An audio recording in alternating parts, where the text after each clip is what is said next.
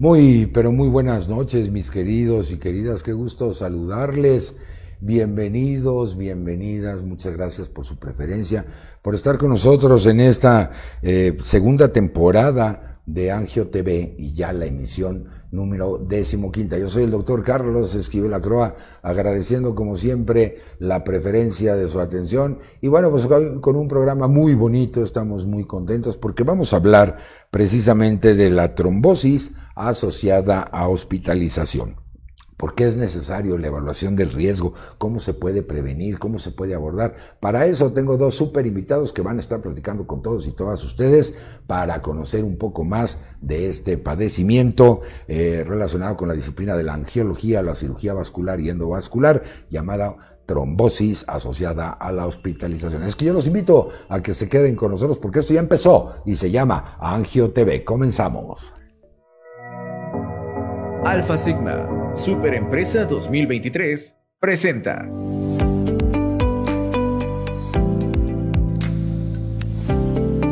Agio TV.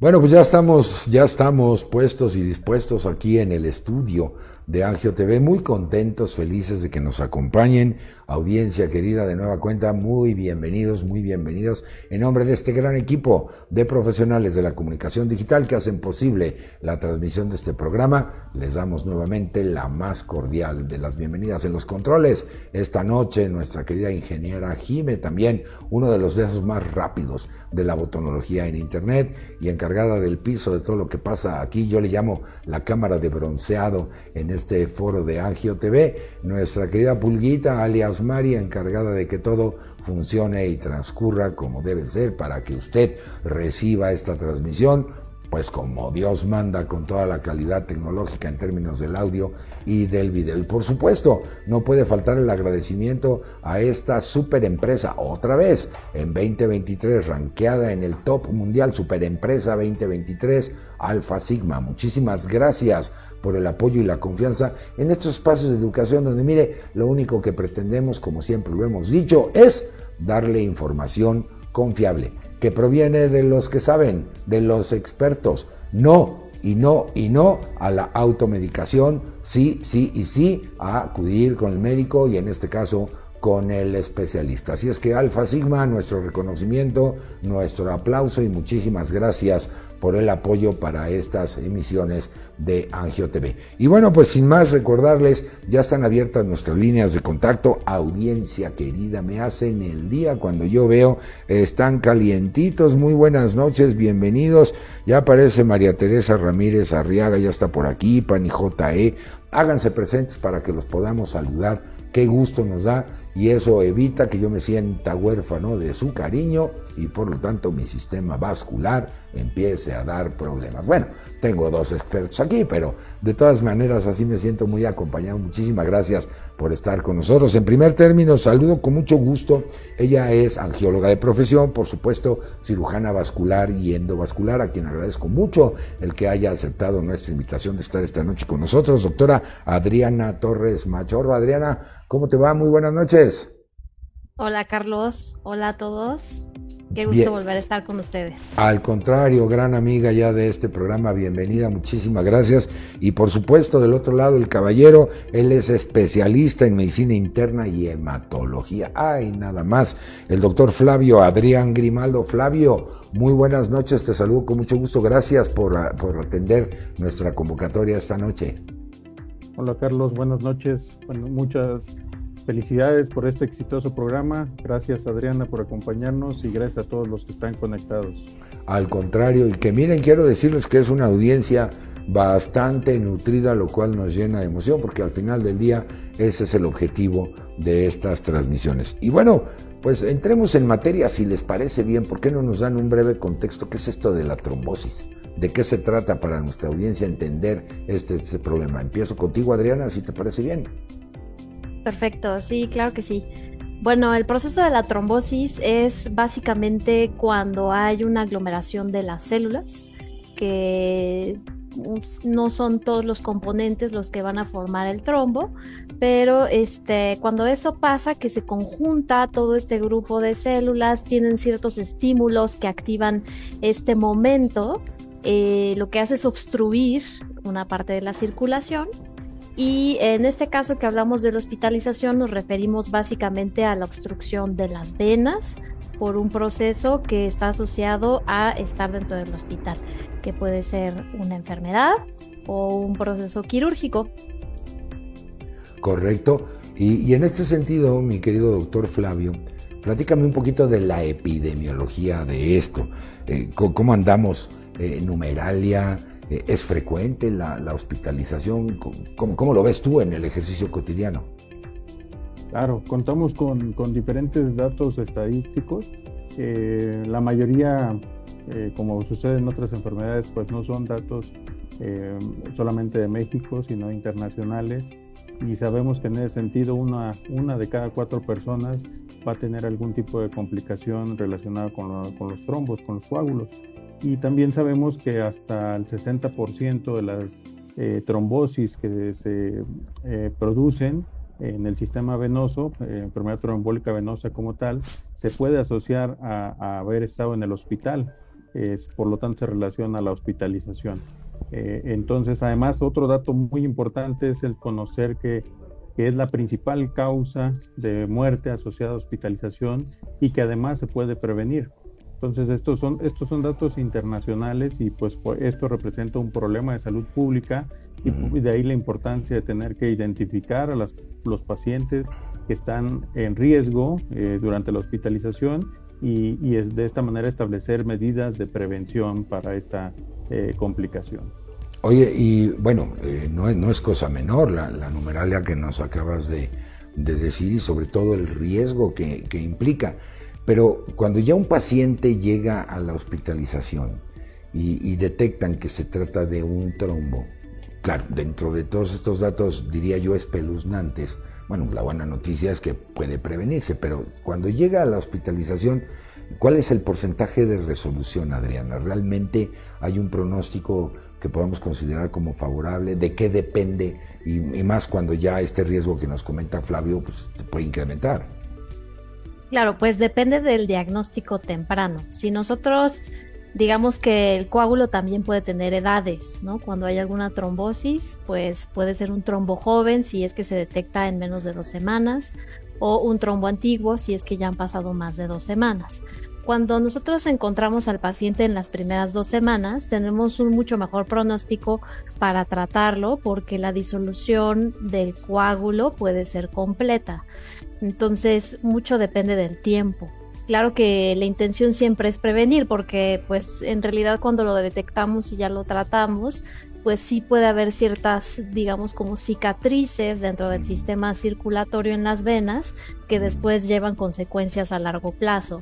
Y lo ideal, pues, es que nosotros utilicemos ciertas escalas que nos permiten calcular el riesgo de cada paciente de presentar un coágulo desde que se hospitaliza y antes de su cirugía y también después de que se eh, eh, ocurren ciertos eventos durante la hospitalización, debemos de recalcular este riesgo para ajustar el tratamiento del paciente y justamente evitar la presentación de este problema. Perfecto, déjame hacerte el siguiente planteamiento, doctor Flavio, ya que hablamos de un riesgo trombótico. Eh, ¿Cuál sería, digamos, esta clasificación? Del, riesgo trombótico. Bueno, ya Adriana nos mencionaba, hay trombos tardíos o tempranos, ¿no? De, acuerdo al, curso de presentación. Pero, ¿cuál es este espectro de, clasificación de ese riesgo? Eh, ¿Cuáles son las variables? ¿Es bajo, moderado, alto, severo? ¿Cómo? Platícame. Sí, sí, de acuerdo con, con estas escalas que menciona Adriana. Eh, la escala de Caprini para los pacientes que van a ser sometidos a algún procedimiento quirúrgico, o la escala de Padua para los pacientes que están hospitalizados por una causa no quirúrgica, eh, se deben de implementar eh, eh, la, clasificación de acuerdo a estas escalas.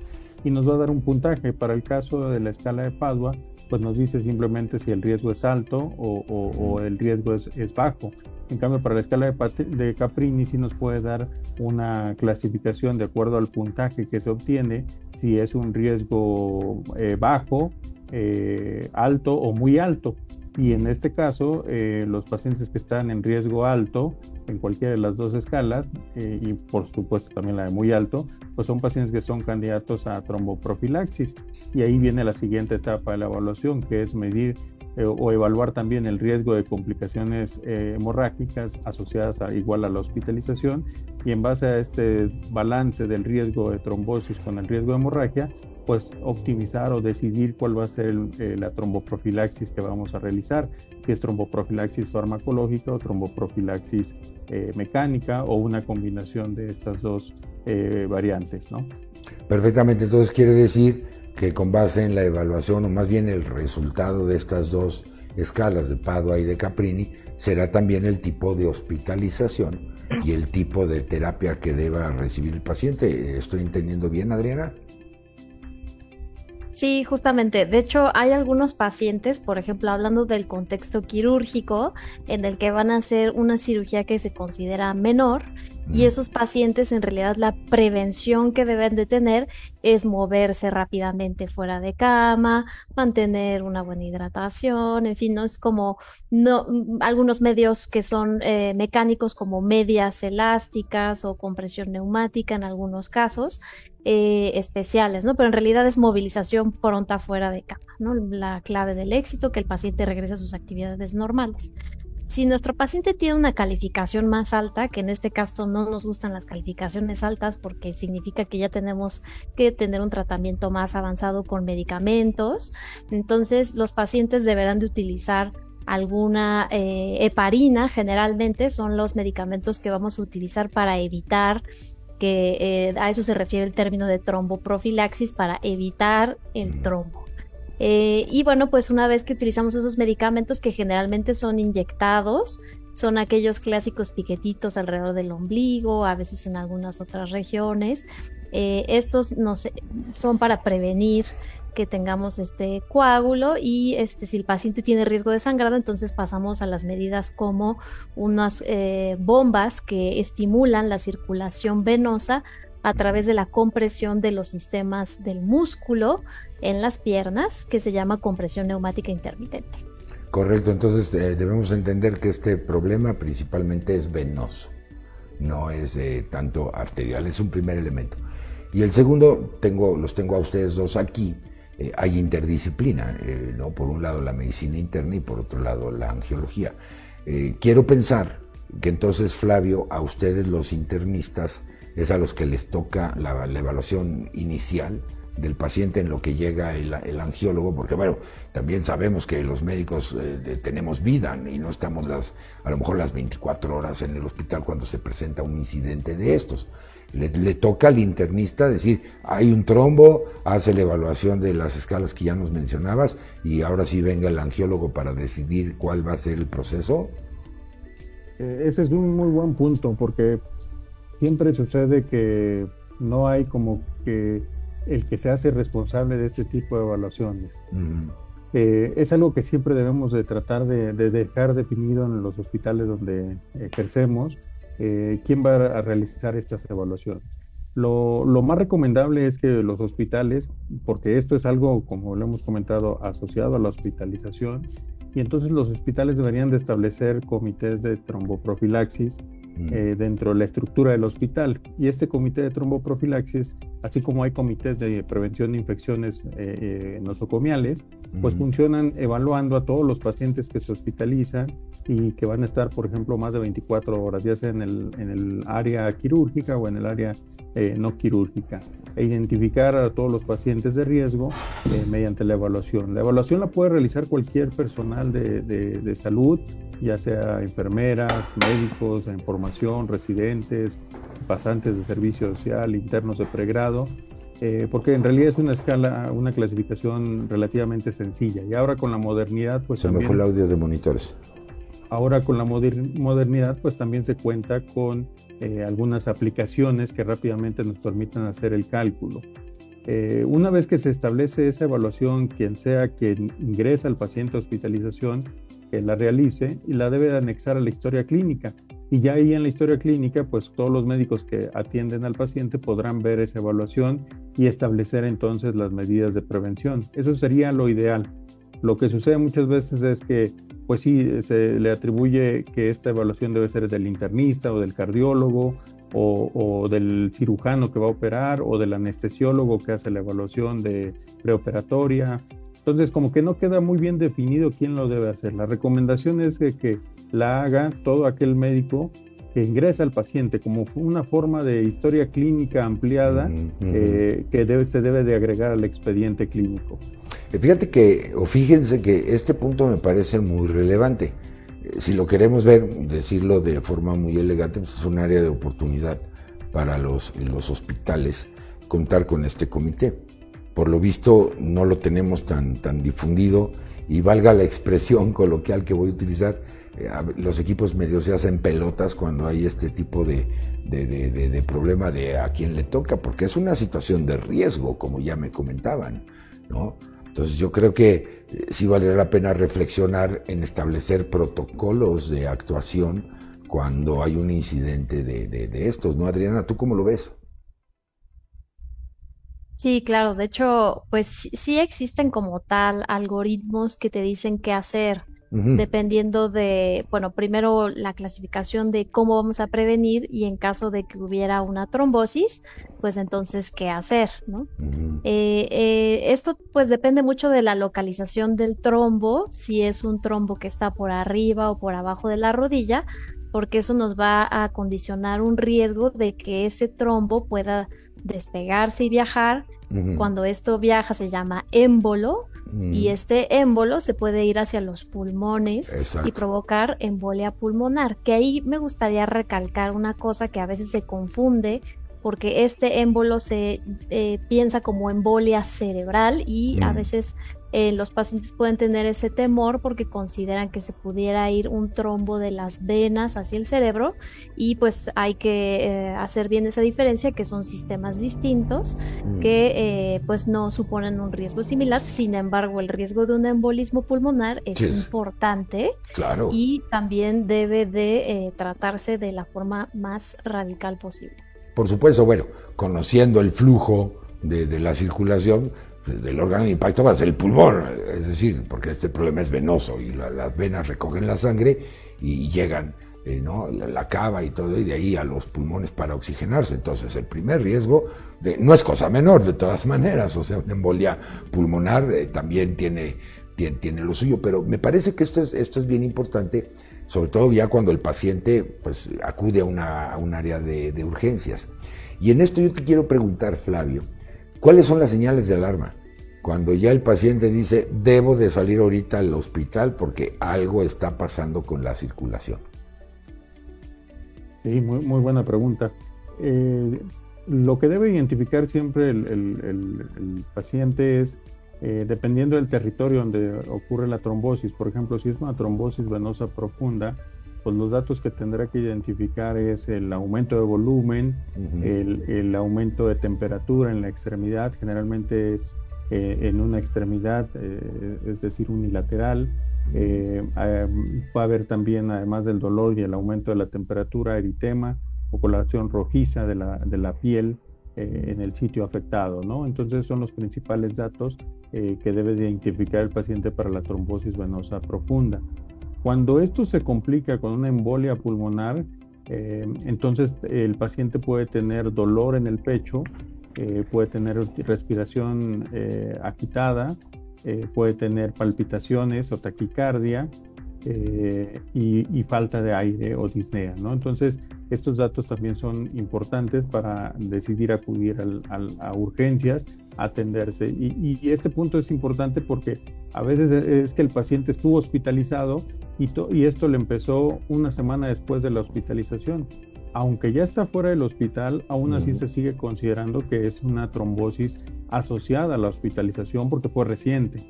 Si ocurre durante el primer mes después del egreso de hospitalario, eh, estos datos son los que tiene que tomar en cuenta, sobre todo si son cirugías que sabemos que aumentan el riesgo de trombosis, como es por ejemplo la cirugía ortopédica mayor, y si no está recibiendo tromboprofilaxis o prevención de trombosis eh, en estas circunstancias y empieza con estos datos clínicos, pues tiene que acudir a urgencias para ser evaluados.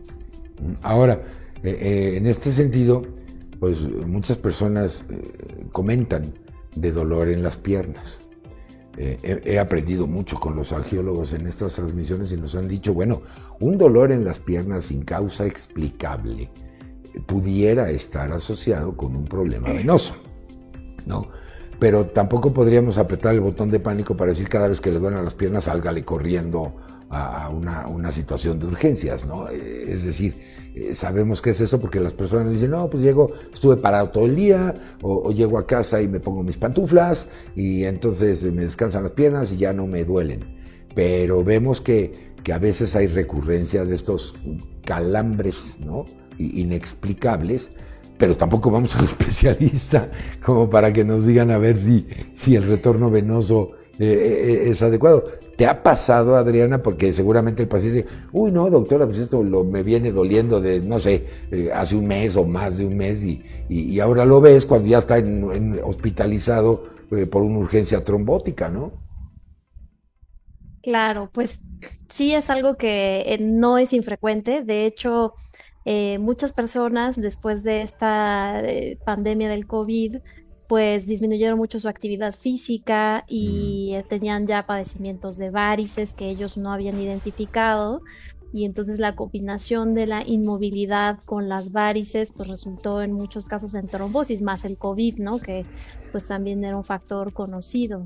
Entonces sí hubo mucho incremento de eso incluso las varices que nos dan estos síntomas de fatiga, calambres, sensación de que está pesada la pierna, ardor, este, hinchazón al final del día, pues todos estos síntomas de enfermedad venosa crónica o varices también son un factor que se integra en las escalas de riesgo cuando se evalúa el paciente que se va a operar o que se va a hospitalizar para considerar que tiene riesgo de una trombosis venosa. Entonces, efectivamente no es una cuestión menor, eh, se le debe de poner atención y el hecho de que tengas una no excluye la otra, sino más bien vienen acompañadas. Sí, correcto. Bueno, pues si usted nos acaba de sintonizar, estoy platicando con la doctora Adriana Torres Machorro y con el doctor Flavio eh, Adrián Grimaldo, eh, el último especialista en medicina interna y hematología, la doctora Adriana, especialista en angiología, cirugía vascular y endovascular,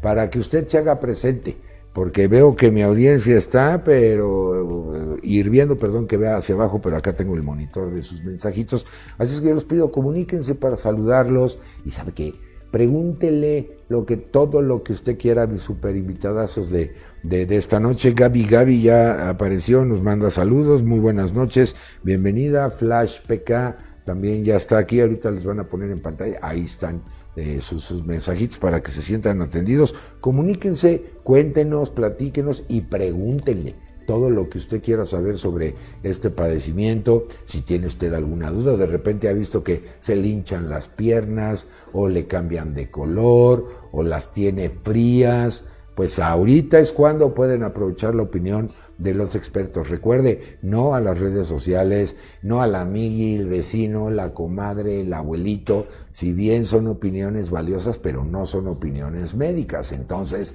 hay que acudir al experto cotidianamente o periódicamente, más bien dicho, para que el experto le diga, no se preocupe, su sistema vascular está bien, porque no solo son las venas, son las arterias y son los vasos linfáticos. Que le digan, no pasa nada y, pero si hay algo que se detecte, como bien dijo Adrián al principio, detectado con oportunidad, como cualquier padecimiento médico, tiene un mejor pronóstico. Y en este sentido, doctores, la buena noticia es que esto es prevenible. Entonces, Flavio, platícamelo todo, cuáles son los factores de riesgo y qué tenemos que evitar, pues para que no nos veamos inmersos en una situación, yo diría, grave, como es esta, esta condición sin ser fatalista, de lo que ya hemos estado eh, platicando. ¿Cuáles son eh, esos factores de riesgo? Yo les digo a mis estudiantes, nos encanta ser insolentes con nuestro cuerpo. Siempre nos dicen, una alimentación balanceada es lo primero que no hacemos. Comemos lo que se nos viene en gana, está bien, pero nutricionalmente no está bien. No fumar, fumamos. No beber, bebemos. Hacer ejercicio, no lo hacemos. Bueno, yo comento con mis alumnos, no entenderemos español o, nos gusta estar siempre en el filo de la navaja, porque ya sabemos que estos son riesgos probados, en algún momento nos van a dar lata. ¿Cómo lo ves, mi querido Flavio? Cuéntame. Pues eh, hay, hay, diferentes factores de riesgo ya bien identificados para la enfermedad trombólica venosa asociada a hospitalización y estos están, están presentes precisamente en las escalas de evaluación. Y así tenemos que, por ejemplo, la edad es un factor de riesgo. Sabemos que eh, entre más años tenemos, pues más es el riesgo de que se pueda presentar enfermedad trombólica venosa. Entonces se agrupa por grupo, se agrupa por edades para mm. dar una puntuación, ya sea un punto, dos puntos, cuatro puntos, perdón, cinco puntos eh, en la escala, ¿no? Eh, también el índice de masa corporal, donde redondea todo lo que has comentado en cuanto al eh, sedentarismo, en una, problemas de, de obesidad, y otros factores de riesgo, ¿no? Entonces, ahí, entra en el índice de masa corporal, porque sabemos que a mayor índice de masa corporal, pues también aumenta el riesgo de trombosis y se le da una calificación más alta en las escalas. También entran antecedentes como los que ya mencionaba la doctora Adriana Torres en cuanto al, a la insuficiencia venosa periférica. Si ya hay datos de insuficiencia venosa, eso aumenta el riesgo de trombosis a hospitalización. También el tipo de procedimiento quirúrgico que se va a realizar. No es lo mismo un procedimiento quirúrgico que va a durar dos horas o menos o aquel que va a durar dos horas o más. Y, esto tiene que ver incluso también con el tipo de anestesia que se administra durante el procedimiento quirúrgico, eh, si va con relajación, si es anestesia general, pero al final de cuentas se engloba en ese tiempo quirúrgico. Un tiempo quirúrgico más prolongado lleva mayor riesgo de trombosis. También el tipo de cirugía en relación a que la cirugía ortopédica mayor, como puede ser recambio de cadera o cambio protésico de rodilla, pues son cirugías que son, eh, se consideran más trombogénicas. También implica si el paciente ya tiene algún antecedente de enfermedades como puede ser eh, llamadas trombofilias o predisposición a la trombosis de forma hereditaria o adquirida, la presencia incluso, por ejemplo, de cáncer es otro parámetro que se evalúa en las escalas y todo esto es lo que se va sumando en las escalas eh, eh, de forma ya sistematizada para dar la puntuación de riesgo. Oye, y, ahora, sobre todo para las damas que nos, nos están sintonizando, se habla de una relación con el embarazo, por ejemplo, con el consumo de, sustancias anticonceptivas, ¿no? particularmente hormonales. ¿Esto es muy frecuente? Es, es, un factor de riesgo que también puedes considerar, que también se puede considerar eh, el, el, el, puerperio y el embarazo, pues son estados donde hay un cambio en la fisiología de, de la hemostasia en el, en el, cuerpo humano y entonces eh, puede favorecer la, la, presencia de trombos. Y el puerperio, que es este periodo después del embarazo, donde todavía existen estos cambios hormonales y, puede llevar a la tendencia a, la presentación de trombos. Y los hormonales, ya sea terapia de reemplazo hormonal, por ejemplo, mujeres posmenopáusicas o el uso de anticonceptivos orales, eh, algunos tipos son más trombogénicos que otros y sobre todo cuando se asocia a algunos tipos de trombofilias hereditarias como puede ser la mutación del factor 5 de Leiden, que sabemos bien que la combinación de esta mutación con el uso de hormonales pues lleva casi siempre a la presentación de un evento trombótico. Sí, esto me parece muy importante. Estaba yo leyendo la, estadística del uso de anticonceptivos en, en, la dama, al menos en México, comienza cerrando números a partir de los 15 años de edad sin la supervisión médica. Esto, esto me alarmó muchísimo porque eh, este estudio decía, a los 15 años inicia eh, la, actividad anticonceptiva. Hay reportes que dicen que antes de esa edad empieza la actividad sexual. Y, lo interesante de esto es que muchas veces el ginecólogo de la señorita pues es conocido de la familia. Luego entonces la damita en muchas ocasiones no va a la asesoría del ginecólogo, pues por temor a que el ginecólogo le diga a los papás, sabías que vino tu hija por un método anticonceptivo, porque todavía tenemos este tabú y este tipo de, cosas en nuestra sociedad. Y remataban diciendo que el primer embarazo, pues ahora es, más tardío que a lo mejor comparado con dos o tres décadas. Estamos hablando de, de damas a lo mejor mayores a los 25 años, ¿no? Entonces, haciendo cuentas, dije, por lo menos 10 años o más bajo el consumo, sin la supervisión médica, sin los periodos de descanso de, de, esteroides o derivados principalmente, me parece una bomba de tiempo, doctores. ¿Cómo, cómo lo ves tú, doctora Adriana? Pues afortunadamente también se ha incrementado el número de interconsultas a cirugía vascular para la valoración eh, médica de la presencia de varices previo al inicio de un anticonceptivo, sobre todo en las personas que tienen antecedentes familiares, ¿no? que pues no es infrecuente. Em, y bueno, pues eh, también se ha difundido más toda esta asociación de trombosis y eh, consumo de anticonceptivos y seguramente a Flavio también se le ha incrementado el número de consultas por ese motivo. Entonces, mm. la difusión ha ayudado mucho, pero ciertamente antes sí había un espacio importante de conocimiento que se ha ido cubriendo poco a poco gracias a programas como estos que permiten que la gente tenga mayor información y tome decisiones eh, basadas en evidencia. Claro, y no con fuentes, digamos, no de, confiabilidad eh, científica. Ahora, Flavio, el paciente ya está en el hospital. ¿Cómo es la resolución en el hospital? Eh, ¿La mayoría sale bien? ¿Qué complicaciones pueden llegar a presentarse aún en la estancia del hospital? Porque, bueno, sabemos, la medicina, la biología, la fisiología no tienen palabra de honor. Y, pareciera, todo salió muy bien y de repente pácatelas algún susto, ¿no? Eh, ¿Cuál ha sido tu experiencia en este sentido?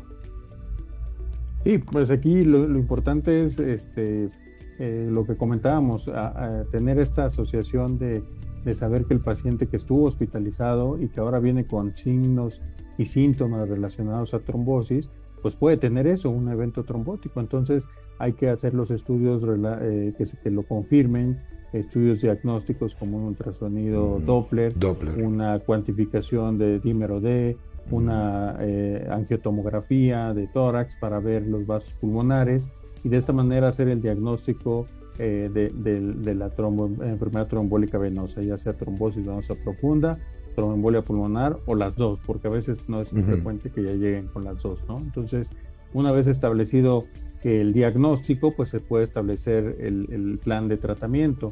En el caso, por ejemplo, más grave, cuando llega un paciente ya con una trombolia pulmonar, pues ahí nuevamente basamos o clasificamos el, de acuerdo a los datos clínicos y de algunos estudios adicionales, como puede ser un, ecocardiograma o la propia tomografía que nos dé eh, datos para, y los signos vitales del paciente, que nos dé datos para clasificar al paciente, si nuevamente es una eh, trombolia pulmonar de alto riesgo o de riesgo intermedio alto o de riesgo eh, bajo, ¿no? Entonces, eh, los pacientes que, que, son de más alto riesgo, pues a veces pueden ser incluso candidatos a una terapia de repercusión, como puede ser mediante trombolisis o, ya sea sistémica o in situ, es decir, administrar medicamentos para desbaratar el trombo en el pulmón o, algún tipo de técnica para para sacar los trombos del sistema circulatorio pulmonar en, ese, eh, eh, eh, en, estos casos. ¿no? Em, también estos pacientes obviamente son pacientes que requieren hospitalización y el inicio de la anticoagulación. Si el paciente está estable y no está con un alto riesgo clasificado por estos datos del laboratorio y clínicos, es posible que se pueda manejar con el inicio de la anticoagulación y de forma ambulatoria que son en realidad y afortunadamente la mayoría de los casos. ¿no? Iniciar la anticoagulación eh, oral eh, nos permitirá egresar al paciente y entonces mantenerlo anticoagulado, ya sea dependiendo del tipo de trombosis que tuvo, tres o seis meses y reevaluar si va a durar más tiempo aún con el tratamiento anticoagulante. Perfecto, entonces el menor porcentaje se van para resolución quirúrgica. Eh, platícame un poco, Adriana, cuáles son este tipo de, intervenciones, cuál es la, resolución. Digo, qué bueno que sean los menores casos, pero existen, ¿no? Claro, de hecho hay dos tipos, bueno, múltiples tipos, pero lo puedo dividir en dos grupos de intervenciones que podemos hacer. Las intervenciones que van para los pacientes que tienen complicaciones de la trombosis y las que van para los pacientes que no pueden recibir el anticoagulante.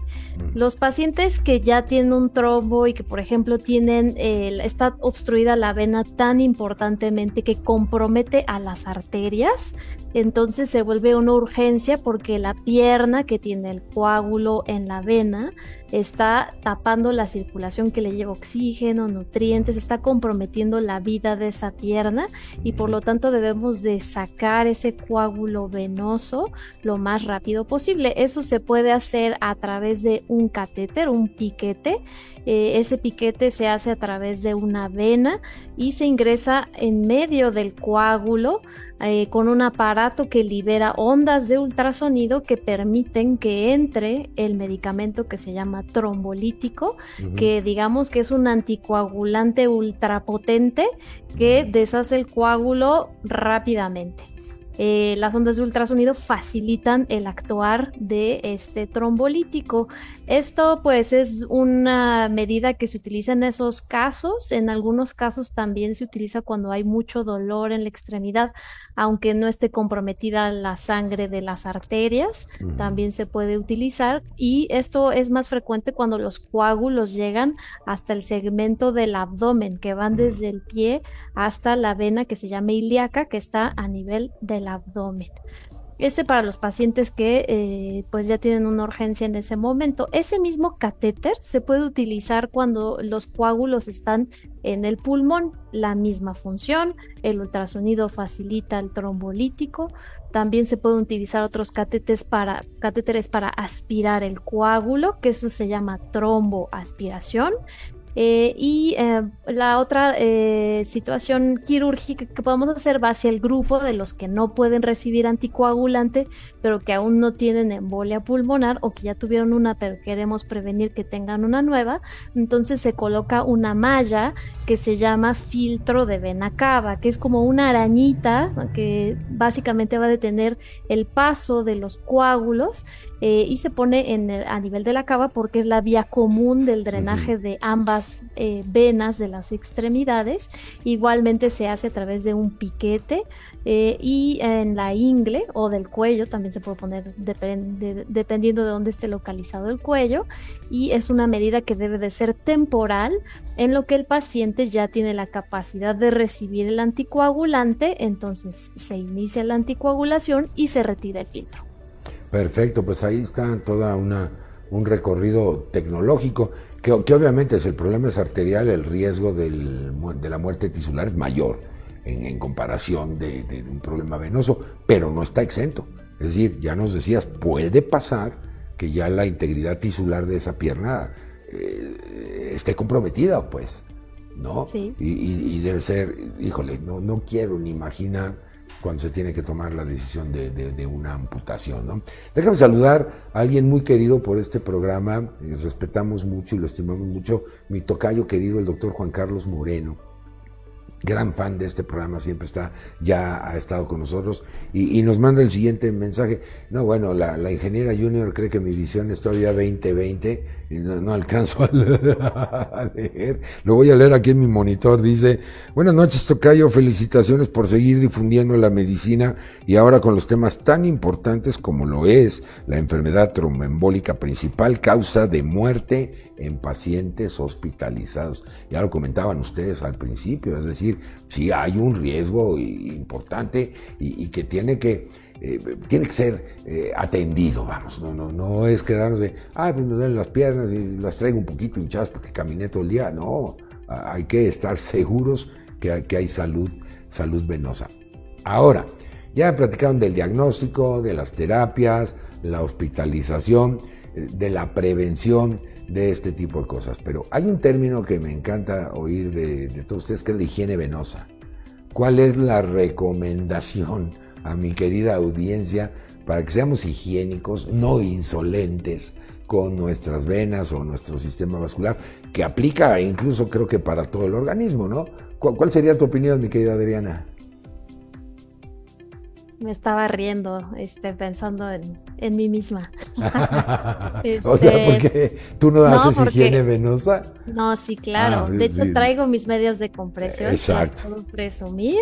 Eso. Este, entonces, eso es, creo que eso es muy importante que nosotros como em, representantes de la salud debemos de tener eh, la capacidad de predicar con el ejemplo, ¿no? Entonces hay que hacer ejercicio, es muy importante y la importancia de esto deriva en que la bomba que va a activar la circulación de las venas es la contracción de los músculos del pie y la pantorrilla. Entonces, si nosotros hacemos eh, un ejercicio que movilice ese grupo muscular, entonces vamos a triunfar en nuestra higiene venosa. Con eso lo combinamos con un poquito de compresión, esa compresión, sobre todo en los pacientes que tienen varices. Si no tienes varices, no es obligatorio utilizar este tipo de compresión eh, elástica, pero los que sí, pues obligatoriamente tendremos que usarla. Y este puedes además tener un buen control del peso y el control de otros factores de riesgo como aquellos pacientes que tengan más eh, tendencia a hacer coágulos pues bueno en esos pacientes se tendrá que tomar las medidas que Flavio mm, eh, conoce mucho mejor que yo. Sí sí sin duda. Básicamente esta combinación de factores de compresión y movilización los podemos obtener también hospitalizados con la compresión neumática intermitente, con las medias TED en algunos casos, aunque este pues ya tendremos que ir a medidas más avanzadas cuando necesitemos de un medicamento si es que nuestros factores lo indican. Sí, fíjate que eh, interesante porque ah, también compartir con todas y todos eh, las medidas de compresión no es un producto de anaquel.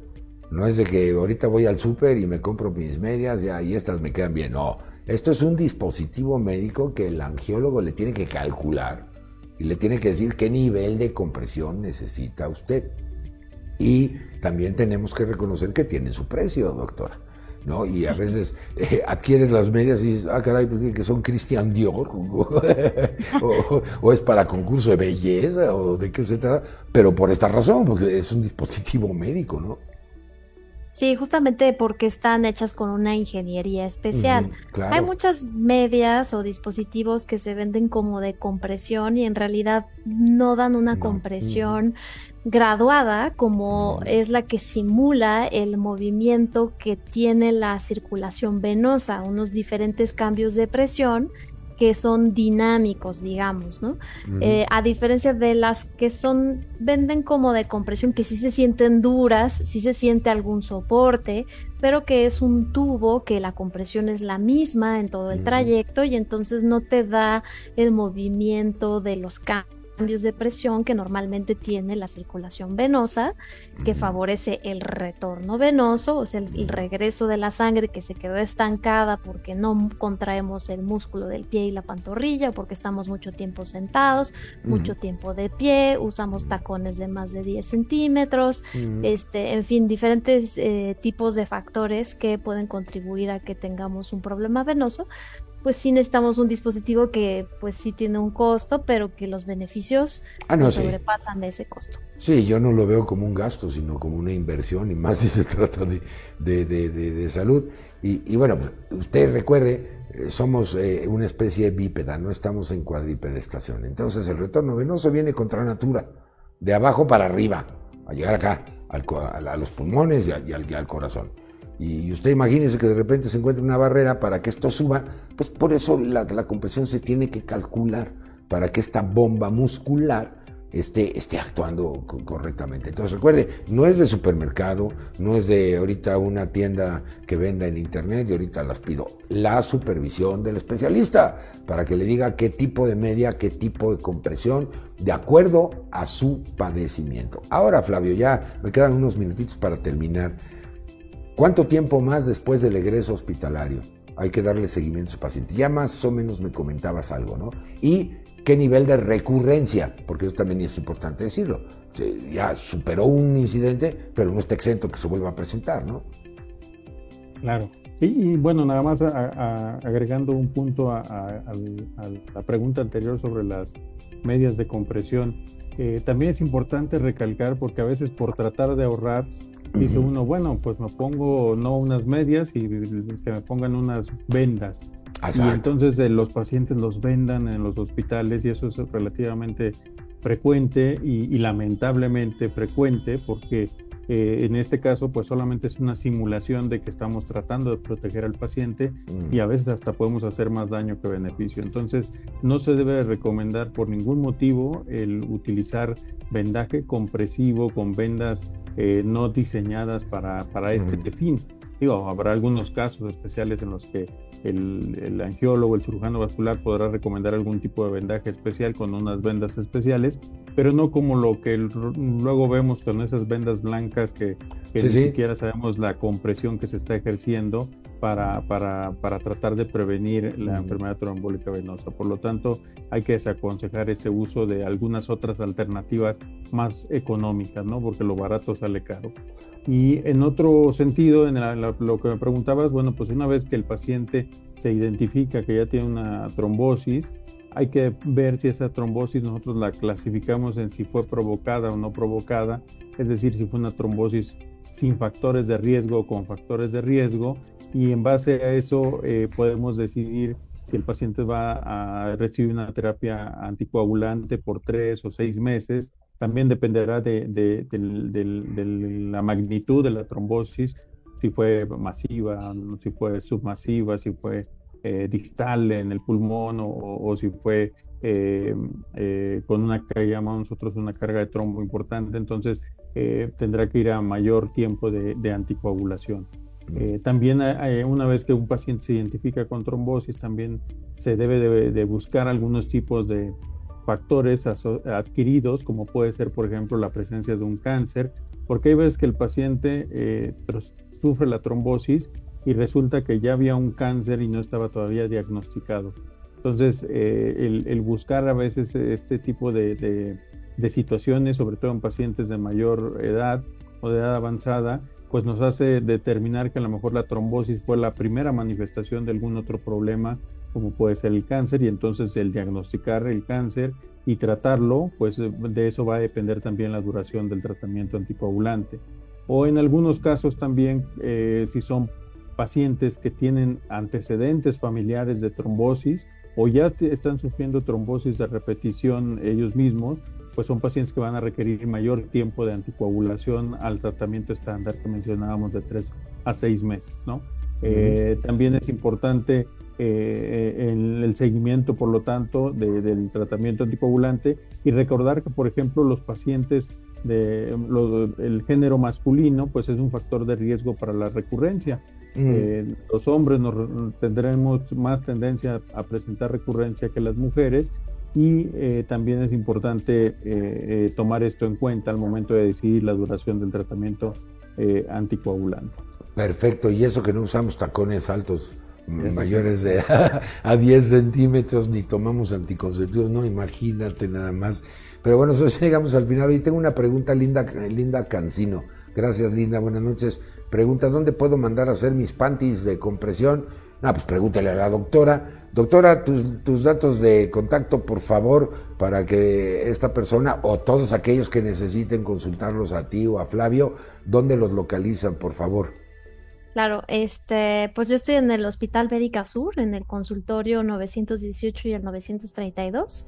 Ahí este, las, el teléfono está disponible en el directorio de Médica Sur y también me pueden encontrar en Instagram en arroba doctora Adriana Torres. Ahí con mucho gusto pueden mandarme un mensaje y le doy de regreso las direcciones donde pueden conseguir este tipo de dispositivos que se los hacen a su medida, eh, tomando el diámetro de su tobillo y pantorrilla para que no tengan problemas en la colocación. Perfecto, ahí está ya. Consulte, comunique. Ahí están en pantalla los datos de contacto de la doctora Adriana Torres para que usted la consulte, le pregunte y le mande, le prescriba, porque es con prescripción médica, eh, la, la, receta de sus panties de compresión y seguramente le va a recomendar un buen lugar donde usted las puede adquirir confiablemente. Y, bueno, pues muchas gracias Adriana por haber estado con nosotros. Flavio, datos de contacto, tu reflexión final, ¿dónde te localizan? Sí, muchas gracias. Eh, yo estoy en el Hospital HMG Coyoacán. mi consultorio 308, eh, aquí aparece el teléfono de contacto. También pueden localizar en, Twitter, bueno, ahora es ex, es ex. En, en, como arroba Grimaldo Gómez. ahí me pueden este, también preguntar por ese medio.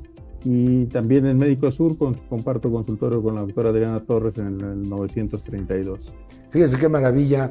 Si usted va a consultar a la doctora Adriana, pues ya de pasadita también consulta al doctor Flavio, los dos en el mismo lugar, con dos disciplinas diferentes. No, hombre, pues qué más quiere, oiga. Entonces consúltelos, pregúntele al que sabe, a los expertos como mis invitadazos de esta noche, que están entrenados y capacitados para salvaguardar su salud. Pero bueno, nosotros ya nos vamos. Fíjate que ahora que dijiste de lo de Twitter, bueno, ahora es ex, de esas preguntas que a veces te hacen los estudiantes y que son maravillosas, me dice un estudiante el día de ayer precisamente, oiga doctor, antes decíamos tuitear, vamos a tuitear, ahora cómo le vamos a decir. y es de esas preguntas que a veces tú como docente dices, pues, pues, sí, qué buena pregunta. Ahora, ahora, ¿cómo le vamos a decir? No, pues extitear o, alguna conjugación se nos va a eh, ocurrir. Pero bueno, muchísimas gracias a los dos. Ha, sido un verdadero placer. Yo pasé un tiempo de programa maravilloso platicando con ambos, con su gran conocimiento y sobre todo con esa alianza tan maravillosa de dos disciplinas tan importantes. Muchísimas gracias, doctor Flavio. Muchísimas gracias, doctora Adriana. Y en nombre de este gran equipo de profesionales de la comunicación digital queremos agradecer su preferencia, porque eh, recuerden, este programa está hecho por ustedes, para ustedes, pero sobre todo con ustedes. Una, una audiencia maravillosa esta noche. Muchísimas gracias a todos y a todas los que nos acompañaron. Y, bueno, pues nosotros ya, ya, ya, nos vamos. Gracias, Alfa Sigma, por supuesto, por el apoyo, la confianza de, de siempre, de, de, de apoyarnos estos espacios de de, educación, a mi querida ingeniera Jime en, los controles, dedo rápido de la botonología en internet, a mi querida Pulguita, jefa de piso, miren nomás hasta switchando cámaras y todo eso. No, hombre, es todo una experta en esto de la comunicación digital, pero sobre todo gracias a ustedes. Yo los espero para que estén muy pendientes de una próxima transmisión, ya la decimosexta de, de, esta segunda temporada de, de, Angio TV. Y sabe qué, ayúdenos a compartir este material. Esto queda grabado, si usted no vio eh, o alguien no pudo ver la transmisión en vivo, queda grabada en la página oficial de Angio TV porque seguramente esta información le será de utilidad a más personas. Ayúdenos a compartir, denle seguir a, nuestra página para que estén recibiendo las notificaciones de próximas transmisiones o de eventos seguramente relevantes aquí en Angio TV. Así es que muchísimas gracias a todos, a todos. Yo soy el doctor Carlos Esquivel Acroa, agradeciendo por supuesto el favor de su atención, de su preferencia. Yo los espero en una emisión más de Angio TV. Así es que, ¿sabe qué? Sea feliz pase la más maravillosa de las noches, que mi Dios me los bendiga hoy y siempre. Así es que nos vamos, esto fue Angio TV, nos vemos. Hasta la próxima, adiós, muy buenas noches.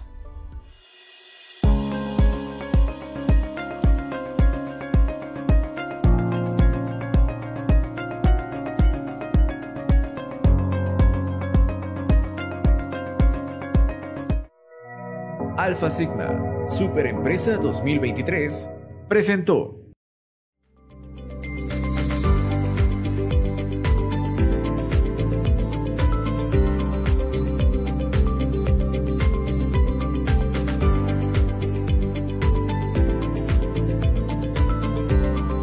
Agio TV